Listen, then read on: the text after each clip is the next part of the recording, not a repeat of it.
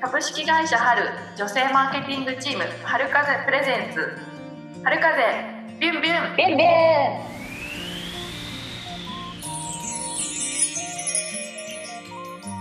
さあ始まりました。春風ビュンビュンです、えーこの番組は株式会社春の女性マーケティングチーム。春風のメンバーが女性視点で社会に新しい風を吹かせていくポッドキャストの番組です。春風メンバーが気になる新しい風を吹かせている人を毎回ゲストでお呼びして、えー皆様からいただいたご質問やフリートークを、えーしていきたいと思います、えー今回の進行役は、えーと春風の、えー千代木と言います、えープランナーをあのしております。よろしくお願いいたします。そして今日あと春風の祈祷もご一緒に送りさせていただきます。お願いします。今回のゲストをご紹介しますギャル式ブレストの総長合同会社 CGO.com の、えーバブリーさんですよろしくお願いしますお願よろしくお願いします。バブリーです。バブリーさんの紹介をさせていただきたいと思います。えーバブリーさんは、えー2020年度よりえーギャルマインドで世界を上げにすることを目指して CGO.com を、えー立ち上げられました。人生でなんと3回学校を中退されているということで高校中退後は単身で大阪に住みギャルカルチャーに触れえー今のバブリーさんが出来上がったみたいですね。バブリーさんどんなは高校生だったんですか、高校生の時はですね、えっ、と非常に真面目な女の子でした。が普通生徒会長とかやってたりとか、例えばテストやったら一番だったりして、割と勉強頑張るタイプでした。がそこからであの辞めてしまいまして、そしてギャルと出会ったわけです。人生がそこから狂い出しました。狂ったんですねはい。いい意味でね。いい意味でね年間20件以上の企業とギャルマインドの、えー獲得っていうのをまあサポートしているということでギャルマインドの伝道師としてこの前も NHK の番組にも、えー出演されてましたよね。うんうん。あれ出ましたどうでした？どうでした？あれは。反響結構あってやっぱなんか企業の皆さん見ていただいていたかなと思ってますなんか一社あの本当に密着する形でついてきていただいてどうやって企画をしていってプログラムが当日使えられるのかみたいなところを応援していただきましたこれ私たちのお客さんにもちょっとちらっとあの NHK の番宣というかをさせていただいて見たお客さんもいたみたいですごい面白そうっていう、はい、ことで言っていただいてますね。私私千代木とですねバブリーさんの出会いなんですけれども渋谷の QWS という、えーところで出会ったんですけれども渋谷の QWS っていうのはこれなんて説明するのがいいですかねバブリーさんキューズ。渋谷の QWS はなんかその、まあ、簡単に言ったらインキュベーション施設ですかね企業とか個人とかいろんな人たちが入ってきて、まあ、そのスクランブルされることによって新しいイノベーション起こしていこうっていうような施設です。でバブリーさんはその QWSで、まあえー、と3ヶ月に1回、えー、と QWS の、えーチャレンジチャレンジ生っていうのを募集してるんですけれどもそあれ？それでそれで初めてあれですか？バブリーさんは選ばれて採択されて QWS に来たんですか？私はですねた多分2期生だったかな？ギャル式ブレストで入ってたの。なのでもう本当2、3年前に選ばれて、まあ、本当最初は何もなく単純にギャルが好きだみたいな。ところで入ってきてビジネスの今のギャル式ブレストもなくって入ってあそうなんですね。はい、でそこからいろいろちょっと研究をしながら今の形を見つけていったという形で流れで2回目はな何を発表してたんですか？何できたんですか？2回目はあ2回目2は回目っていうか時間空いてたのでギャル式ブレストできてて。で最初は何だったの？最初はなんかあの渋谷が綺麗になりすぎてるキモいみたいな。ハウスがなくなってるよみたいな。で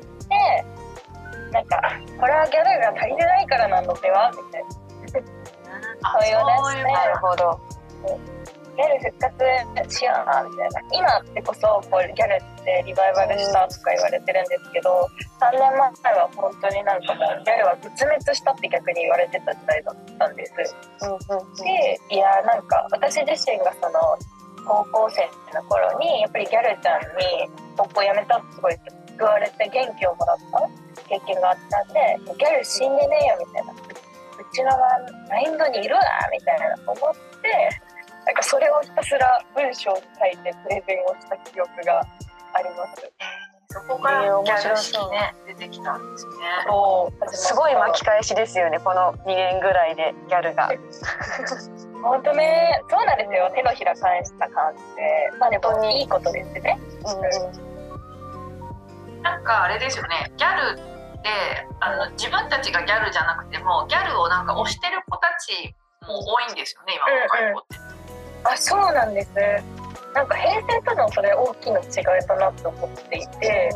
平成ってもうめちゃくちゃギャルのロールモデルみたいな子がいてフォロワーにフォロワーもみんなギャルだった時代なんですけど、今ね変わったのはギャルちゃんがいてフォロワー普通の子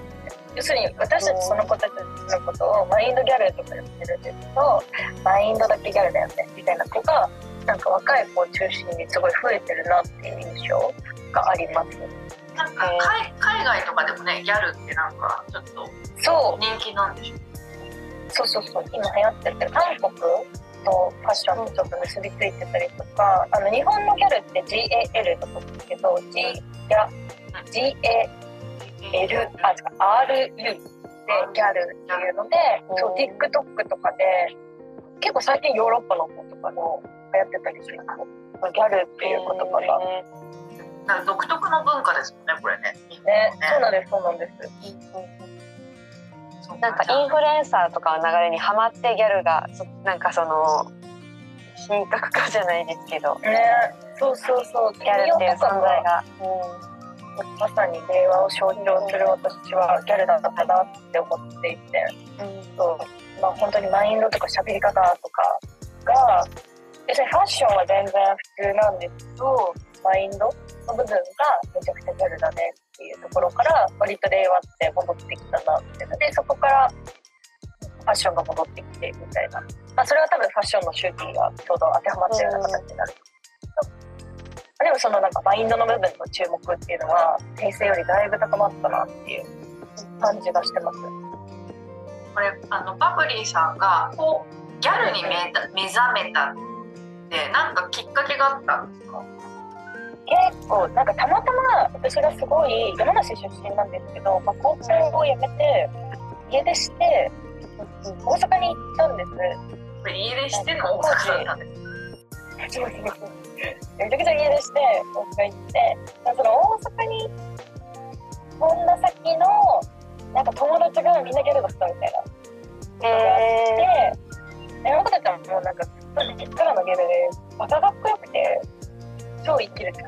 しなんかもうレールの腕に従わないみたいなもう自分がどうしたいか自分の好きをとにかく貫いててあれかっけーってなって私ってそれまでこういろんなね学校のしがらみとか親の目線とか進路とかもいろんなしがらみを受けてきて生きてきたけどやっぱ自分の道は自分で切り開くんだって思ってでもなんかそんな頃からの出会いでしたギャルちゃんたちは。カルチャーショックを受けたわけですねギャル。うん。だいぶ受けましたね。すごく全然違う人たちだなって思って超憧れました。それで、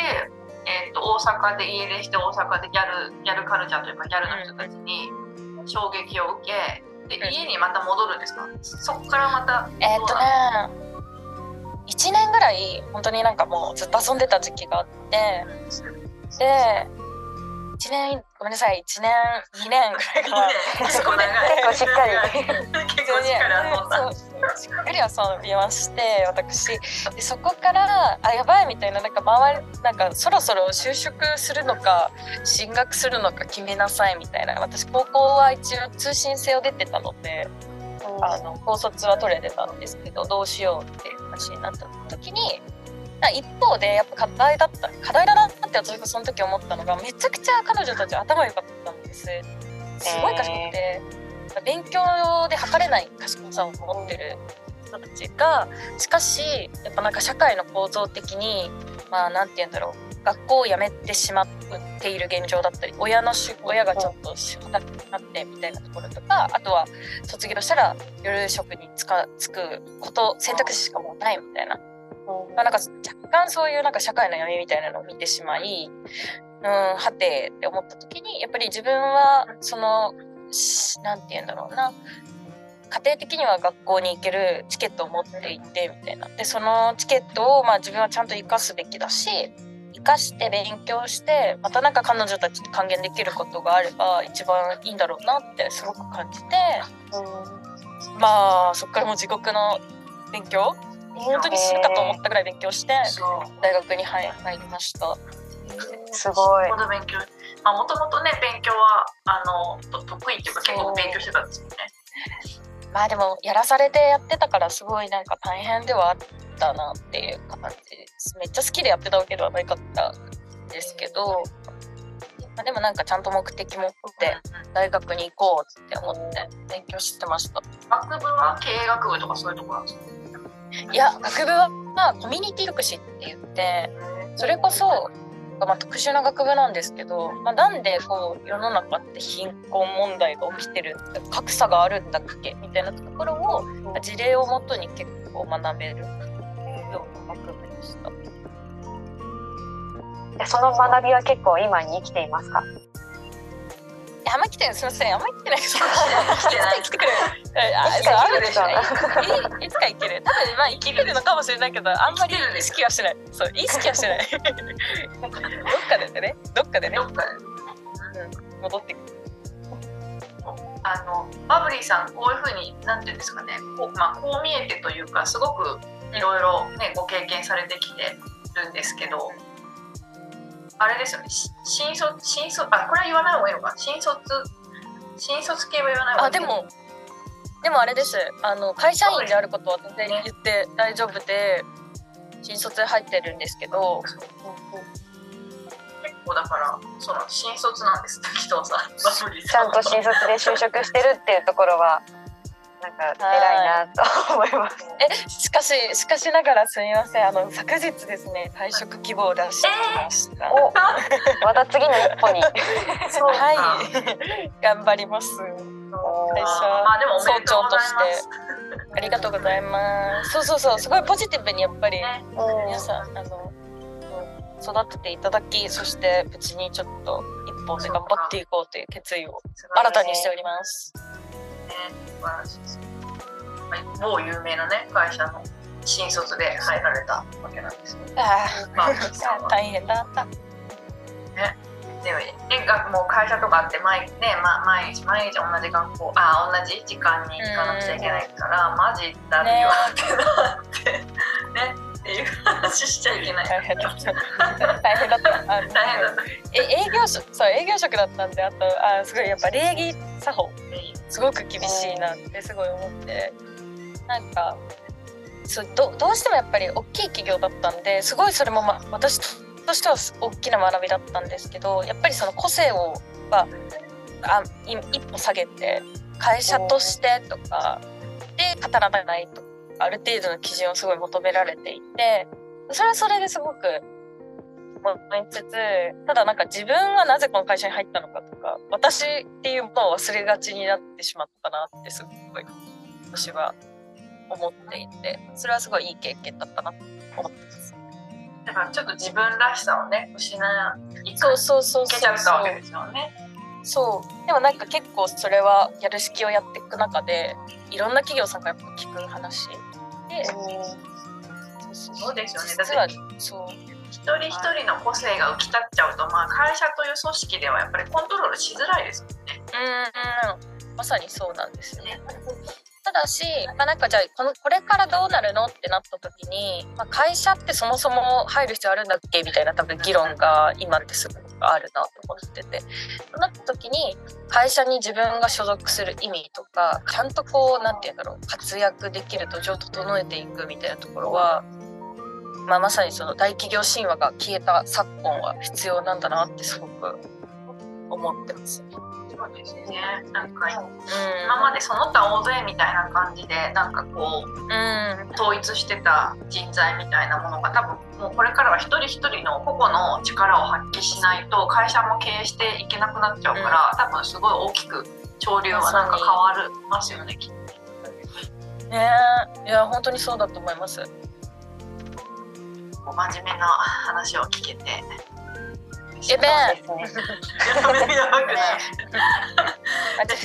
で。であれですね。バブリーさんのお母様とお父様っていうかご両親も結構だからカタカタの固めな感じだったわけですもんね。そもそもね、なんか教育についてとかどう？優しい。優しいけどね。えー優しいんですけどうち全員公務員なんですよ。あのいとことかおじいちゃんおばあちゃんとかも入れてそう。だからなんか逆にそのなんて言うんだろう。会社とかが分からず皆さんが教育に携わってる方人たちだからそうなんかある程度こうあるべきとかはすごく強いがあったなってすごい振り返ると思います。私たちの会社って B2B の企業のブランディングとか、その広報とかのお手伝いをメインにしてるんですけど、はいはいはい。近年は結構学校の広報とか学校のブランディングっていうのに、白いそうなんですよ結構関わってていいですね。今まさにだから私学さんとかの、えー、とこれからどうやって生き残るのかみたいなところで、そのはい、お手伝いをして。えー、めっちゃ面白そうな。バブリーさんがでもあれですね学校に投入されたらどう一体どうなるんですか？やばくやばいと思いますよ。やばいと思う。なんかね一回私、まあ、大学でやったんですよギャル式ブレスト立教大学ではい。やって、それこそ。た時にその彼女たち、まあ、その学生のモチベーションというかとかあとはポジティブ思考みたいなところにこのギャルマインドがどう生きるかみたいなことを実証実験的にやった時にもう最初なんか自分のこと好きな人って言った時もう誰も手挙げなかったんですよ。びっくりして。自己肯定感。そう。あーやっぱそうなんだなって思って。でも最後ギャル式終わっても超盛り上がってみんな「あげー」とか「やべえね」みたいな「最高やね」みたいなみんなで言い合って。て写真パシャパシャみんなで撮ってで最後にあの改めて自分のこと今日あのもう最高だな可愛いなって思えた人って言ったらもう全員手上がって。目閉じてもらってやってるんですよ。いやそれ本当すごいわ。そう。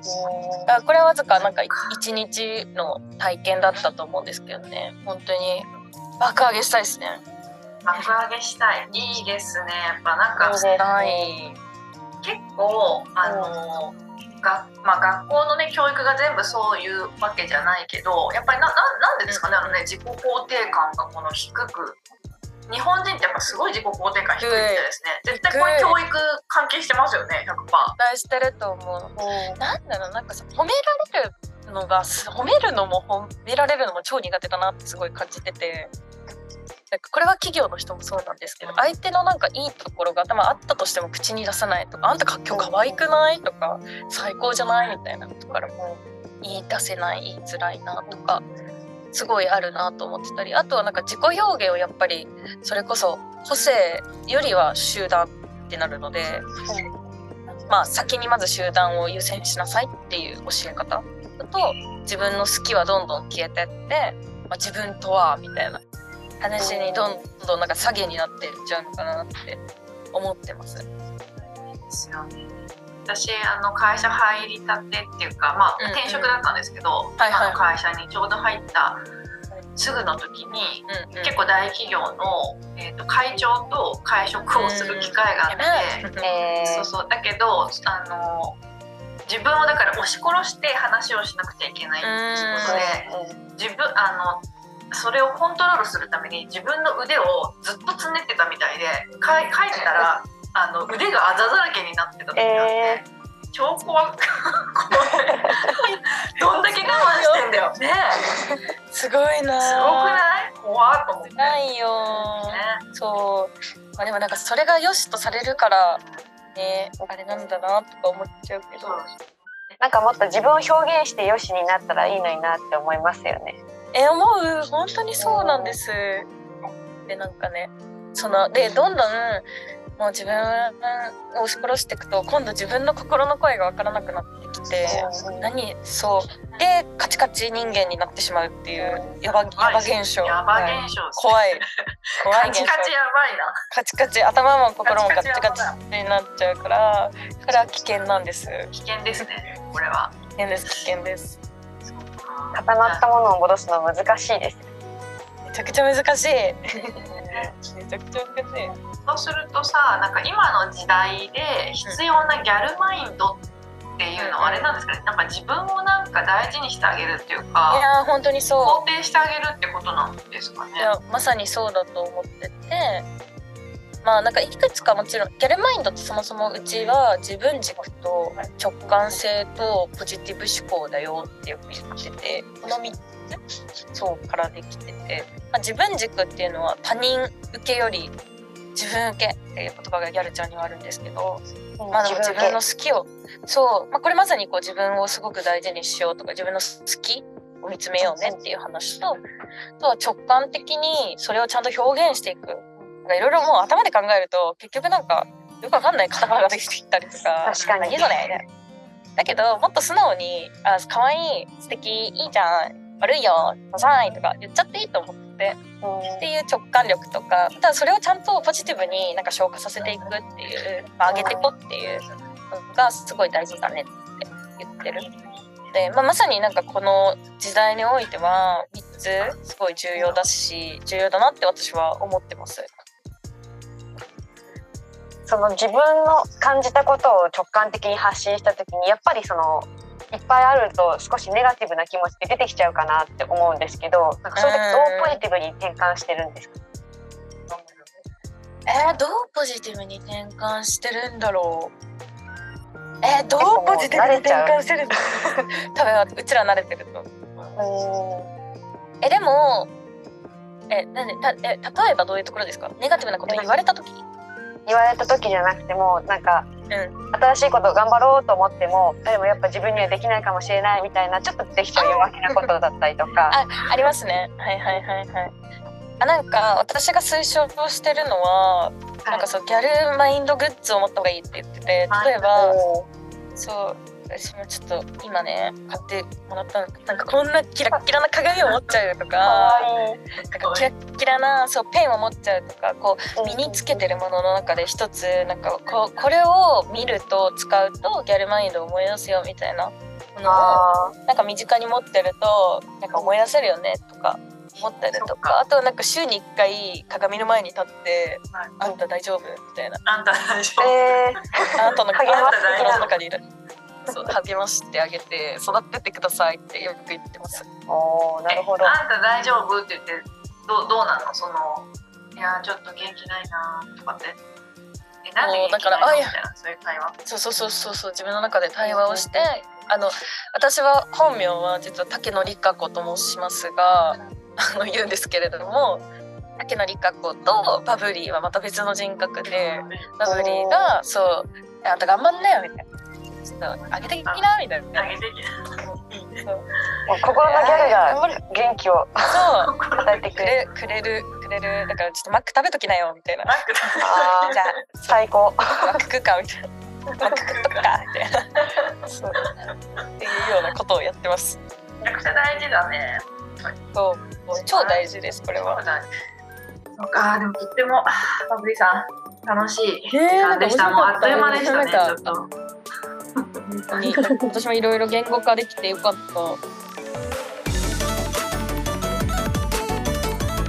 実はここまで。次回も春風ビュンビュンをお楽しみに。